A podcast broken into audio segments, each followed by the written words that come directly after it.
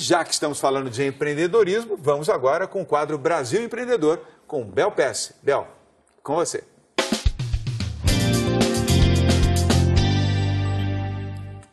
Oi, João. Hoje vamos falar sobre inspirações para os nossos sonhos. Sonhar faz muito bem. Você provavelmente possui uma lista de coisas que deseja conquistar nos próximos meses, anos, décadas. Mas achar por onde começar pode ser um grande desafio. E manter-se comprometido pode ser ainda mais difícil.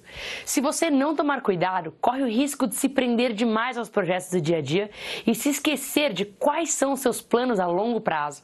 Sem contar que você pode acabar limitando-se por não sonhar grande o suficiente. Ao longo da sua vida, a quem admirar ajuda a se manter focado nas conquistas que realmente importam. Além disso, pessoas admiráveis em geral mostram horizontes muito amplos e fazem com que você não limite as suas ambições. Pessoas que admiro me ajudam a ver que posso e devo sonhar alto.